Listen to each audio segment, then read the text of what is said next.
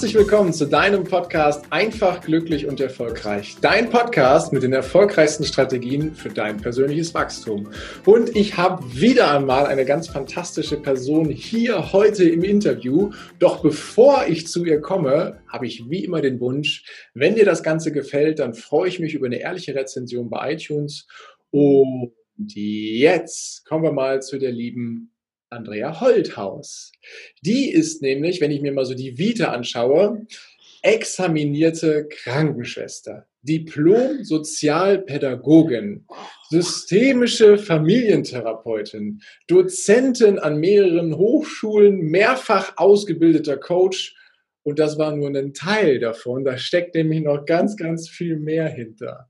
Sie begleitet allerdings seit vielen Jahren Menschen in die Liebe und zeigt ihnen, wie Partnerschaft funktionieren kann, beziehungsweise wie sie denn gelingen kann. Und ihr Credo dabei ist, einfach lieben. Denn für Andrea ist die Liebe nicht kompliziert, sondern der Mensch, der die Liebe oft kompliziert macht, der ist derjenige, der den Schlüssel oder das Zünglein an der Waage gibt. Und jeder hat das Recht, geliebt zu werden. In diesem Sinne, ich freue mich ganz besonders auf diesen herzlich, auf dieses herzliche Interview mit der Andrea. Die fängt schon an zu lachen. Herzlich willkommen, liebe Andrea Holthaus. Wow, du kannst demnächst immer meine Anmoderation machen. Ach, guck mal, Podcasterin ist sie auch noch. Das habe ich noch gar nicht erwähnt. Also, ja. Du kannst dich gerne melden. An. Das ist auch, auch mal schön. Also auch mal umgekehrt anmoderiert zu werden. Das hat was. Ja, ne? Ja, voll. Ja, glaube ich. Fühlt sich gut an. Und weißt du was, das Allerbeste? Schön. Das bist ja alles du.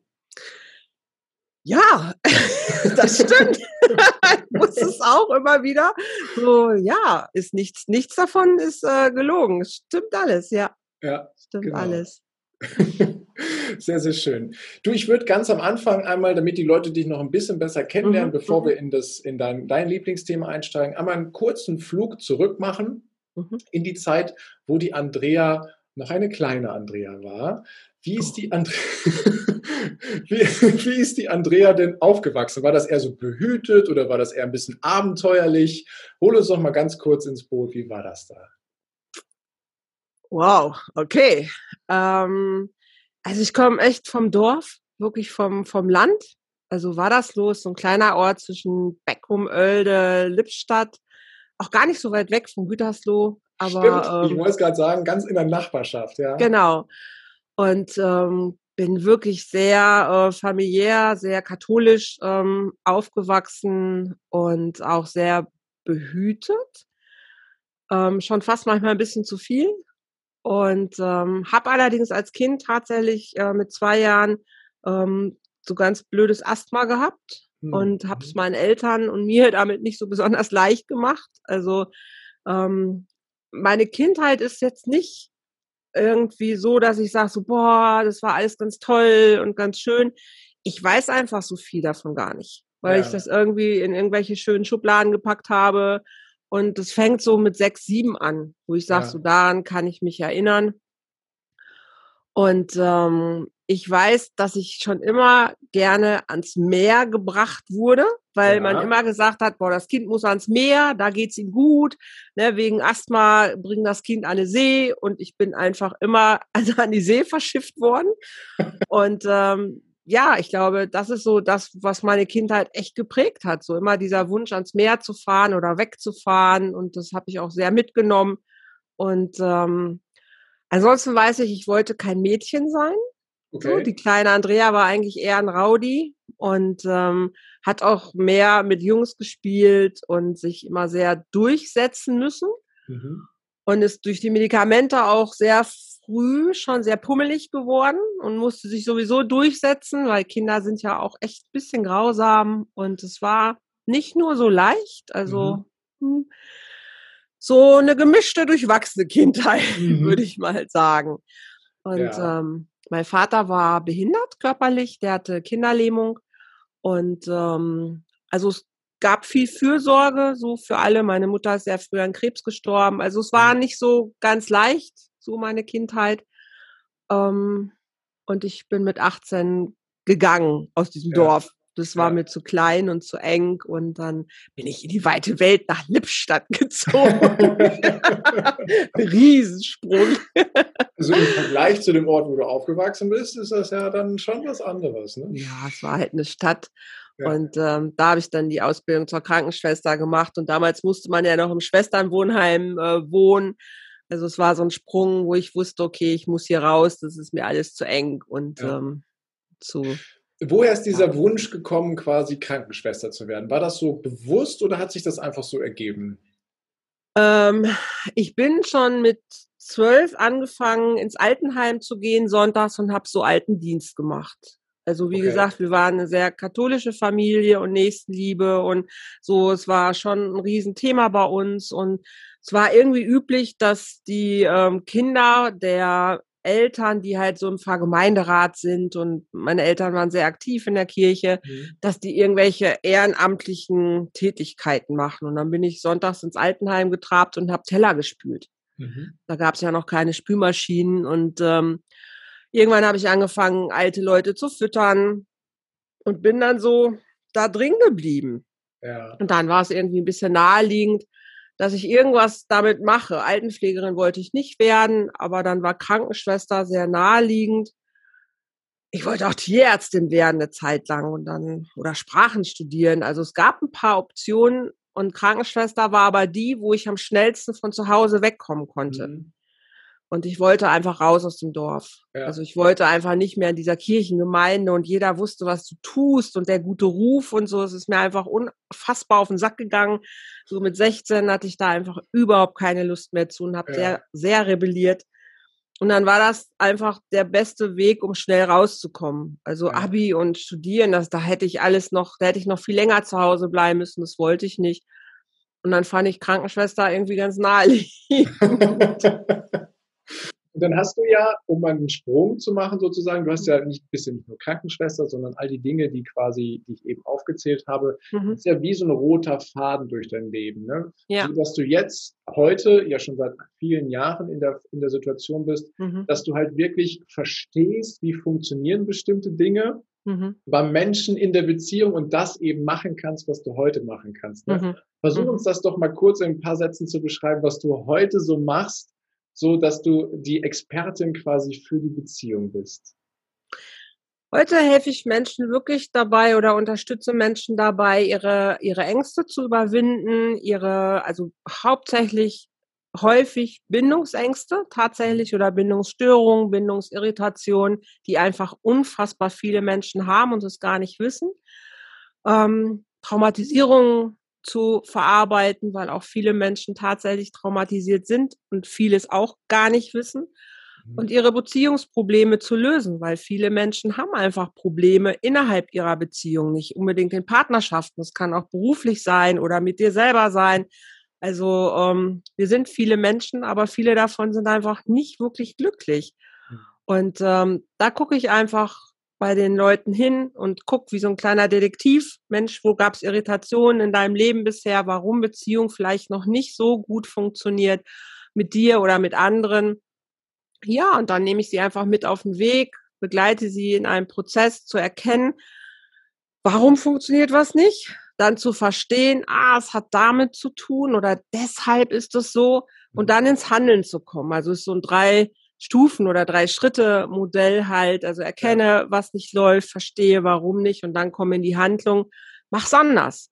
Mhm. Ne? Und da begleite ich einfach Menschen, dann in die Handlung zu kommen und zu sagen, okay, ich kann meinem Gehirn immer was Neues zumuten und ich kann immer neue Verhaltensweisen lernen. Ich kann andere Sachen verarbeiten, abstellen, neu ähm, aufstellen. Und das ist für mich ein sehr lebendiger, aktiver Prozess und da jemanden so zu unterstützen, dass er da seinen Weg geht, das ist das, was ich wirklich von Herzen gerne mache.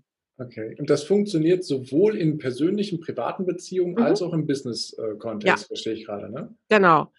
Also ich mache beides. Ich arbeite, ich arbeite, also ich arbeite als Supervisorin ja. schon seit vielen Jahren, auch mit äh, Teams ich habe zwei große Arbeitsbereiche, wo ich auch immer noch tätig bin, ähm, weil ich habe auch viele Jahre in Bielefeld gewohnt. Also ich bin dann irgendwann von Lippstadt nach Bielefeld gegangen und arbeite in Bethel und in Ummeln und habe dann Teams quasi aus dem sozialen Bereich, die ich auch seit vielen Jahren schon, ähm, naja gut, jetzt im Moment gerade nicht ähm, offline, aber auch supervidiere. Und das ist das Gleiche. Teams sind auch Beziehungen, ne? Oder zu deinen Klienten. Es geht ja immer um den Kontakt zu, zu Menschen. Und die Wege, warum manches nicht funktioniert, sind eigentlich immer die gleichen, weil es sind immer Menschen. Und der Mensch hat eine bestimmte Art zu funktionieren oder auch nicht. Von daher kannst du es fast eins zu eins übertragen. Also wenn mit deinem Partner was nicht stimmt, dann stimmt vielleicht auch mit deinem Chef oder deinem Kollegen manchmal was nicht oder mhm. mit deinem Freund oder sonst so nicht. Also es ist sehr unwahrscheinlich, dass du nur mit einem Menschen Probleme hast und mit allen anderen klappt's ja. Mhm. Meistens ist das nicht so. Und deshalb geht es auch im Arbeitskontext und auch in Unternehmen. Wenn man die Regeln sich anguckt, wie Menschen funktionieren, dann klappt das auch in Unternehmen gut. Wenn du ein Unternehmen hast, was wertschätzend arbeitet oder nicht nur auf Profit, sondern auf die Befindlichkeit der Mitarbeiter ausgerichtet ist, hast du ein ganz anderes Betriebsklima und dann hast du auch andere Beziehungen innerhalb der Teams. Also man kann das einfach sehr schön runterbrechen. Hm, okay. Jetzt sind wir ja gerade in der Zeit, äh, bestimmt durch unsere Pandemie, die wir um uns herum haben, wo das mhm. Thema Beziehung ja nochmal auf einen ganz anderen Prüfstand gestellt wird. Ne? Viele Stimmt. Leute sind äh, fast gefühlt zu Hause eingesperrt äh, und, und da, da, ist man sich so nah auf der Pelle, hätte ich jetzt fast mhm. So ist mhm. es ja im Endeffekt auch, dass mhm. da die Beziehung mal auf einen ganz besonderen Prüfstand gestellt wird. Ne? Mhm. Hast du vielleicht so als Expertin so ein paar Hinweise, wie, wie diese Spannungen, die vielleicht da existieren, äh, etwas gelöst werden können, sodass es wieder harmonischer wird? Also ich erlebe beides zurzeit gerade. Ne? Ich erlebe Beziehungen, die auf einmal unfassbar gut funktionieren, weil die mhm. endlich mal Zeit füreinander haben, weil die mal in die Entspannung kommen, weil die es genießen, auf einmal miteinander zu sein und haben gar keine Spannung mehr, mhm. weil einfach Entschleunigung reinkommt. Und klar erlebe ich auch Beziehungen, die unheimlich unter Druck sind, ähm, ne, wo viele Ängste mit reinkommen, wo es wirklich kracht auch an vielen Stellen. Und der Tipp ist eigentlich, nimm an, was da ist. Egal was. Also alles, was gerade da ist, ist einfach da. Also es lohnt sich nicht, gegen irgendwas zu kämpfen, weil du kannst manches einfach gerade nicht ändern. Und trotzdem positiv zu bleiben und zu gucken, okay, einiges funktioniert gerade nicht und wir müssen komplett manche Sachen neu umdenken, aber drauf zu gucken, was funktioniert trotzdem noch gut. Mhm. Und wir neigen ja häufig dazu, wenn irgendwas nicht läuft, dann das am Partner irgendwie abzulassen. Das sollten wir nicht tun. Also es ist niemand für das, was gerade passiert, verantwortlich da draußen. Und wenn dein Partner oder deine Partnerin anders denkt, ne, das ist ja häufig gerade der Stress, dass der eine denkt vielleicht, oh, es gibt gar keine Pandemie, der andere denkt, nein, wir müssen uns schützen. Also alles, was dazwischen gerade ja. ist, es darf gerade alles da sein, weil alles hat seine Berechtigung. Jeder hat sein eigenes Angstverdrängungssystem. Es darf einfach da sein. Mhm. Und der Tipp ist, bleibt wertschätzend, bleibt freundlich und achtet auf das, was trotzdem gut funktioniert. Mhm. Und, und haut euch nicht alles irgendwie planlos um die Ohren, und meckert den ganzen Tag. Das bringt überhaupt gar nichts. Und vielleicht auch nicht so dieses Missionieren, ne? von wegen, oh. meine Meinung ist die richtige und Nein. Ich, ich, rede jetzt so lange mit dir, bis du auch meiner Meinung bist. Ja. Auch da erleben wir ja immer mal wieder solche Menschen, wo das, wo, wo das halt so ist und was, das macht die Beziehung einfach nicht, nicht leicht in dem Moment, ne? sondern nee. dann ähm, kommt man halt an Punkte, wo dann halt diese mhm. Akzeptanz nicht da ist. Deswegen finde ich das so schön, dass du mhm. sagst, okay, es darf alles sein. Mhm. Und ich darf auch, vielleicht du als Expertin, ich darf ja auch mal Interesse bekunden und mal fragen, sag mal, wie kommst du eigentlich zu dieser Sichtweise? Erklär mir doch mal deine Sicht auf diese Welt. Vielleicht lerne ich ja noch was dadurch. Ne? Ich glaube, das ist auch nochmal eine ganz andere Form der Wertschätzung in der Total. Partnerschaft, oder? Ganz wichtig, was du sagst. Ganz wichtig, diese Offenheit. Aber das ist so ein Ding, ich glaube, dass, dass wenn eine Beziehung jetzt nicht gut funktioniert, hat sie vorher auch nicht gut funktioniert. Nur mhm. jetzt holt das Ganze manchmal die Sachen hoch. Ne? Also vorher hat man sich vielleicht im Alltag irgendwie arrangiert und hat sich viele Sachen nicht so angeguckt oder hat auch nicht mal so nachgefragt, weil Hauptsache der Alltag funktioniert irgendwie. Und jetzt kannst du nicht an manchen Stellen mehr weggucken, weil mhm. auf einmal so gravierende Veränderungen da sind, wo du erstmal merkst, hey, da sitzt ein völlig fremder Mensch neben mir. Mhm. Und jetzt musst du vielleicht mal nachfragen oder auch nicht. Aber entweder entzweit man sich dann noch mehr oder man setzt sich auseinander. Aber mhm. daraus kann auch was sehr Tolles entstehen. Mhm. Ne, sich mal wieder, wie du ganz richtig sagst, mal zu fragen, Mensch, wie kommst du denn darauf? Wie kannst du das sagen? Oder wie kannst du so denken? Mhm. Und dann die Offenheit zu sagen, hey, erklär's mir. Wie kommst du darauf? Mhm. Und es dann anzunehmen, zu sagen, ey, ich finde es völlig äh, krass, wie du denkst. Und ich verstehe es vielleicht sogar auch gerade gar nicht oder vielleicht finde ich es sogar auch falsch. Mhm. Aber okay, mein Gott, du bist immer noch der Mensch an meiner Seite, den ich liebe und das ist jetzt nicht das Thema, ähm, um das es wirklich geht. Mhm. Ja. Aber es haben sich auch ganz viele Freundschaften entzweit. Also es ist gar nicht nur im, im, im partnerschaftlichen Bereich, es sind auch echt viele Freundschaften, höre ich von, und ich selbst habe es auch gemerkt, ähm, die echt strugglen, ne? weil auf einmal so unterschiedliche Meinungen da sind. Die Leute reden nicht mehr miteinander oder, oder hören sich nicht zu, wollen sich nur überzeugen, ne? wie, du, wie du auch sagst. Können wir das nicht einfach alles mal so stehen lassen?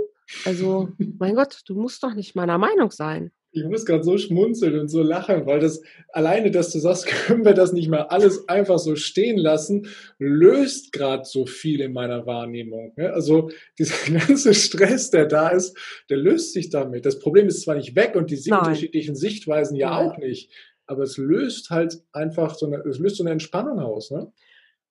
Also ich glaube, der beste Tipp ist, dass ich immer wieder sagen kann, halt aus, dass du es nicht weißt. Mhm.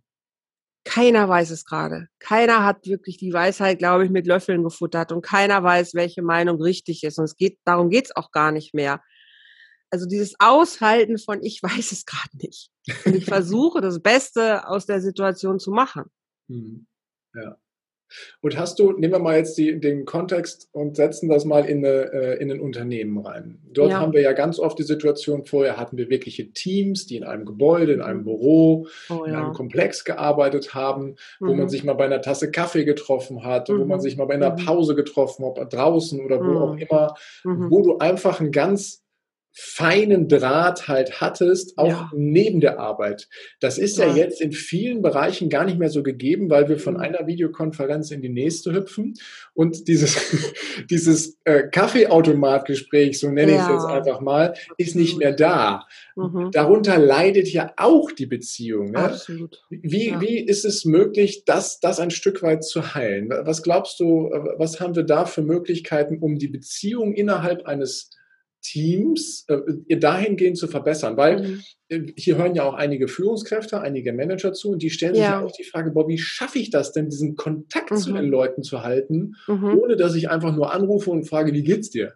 Ne? Also hast du da ja, ähm, gute, schöne Hinweise, ähm, Ideen und Anregungen, was die Leute diesbezüglich mal ausprobieren können? Das war der erste Teil des Interviews. Vielen Dank, dass du dir bis hierhin die Zeit genommen hast. Und gleich geht es weiter. Ich wünsche dir viel Spaß mit dem zweiten Teil.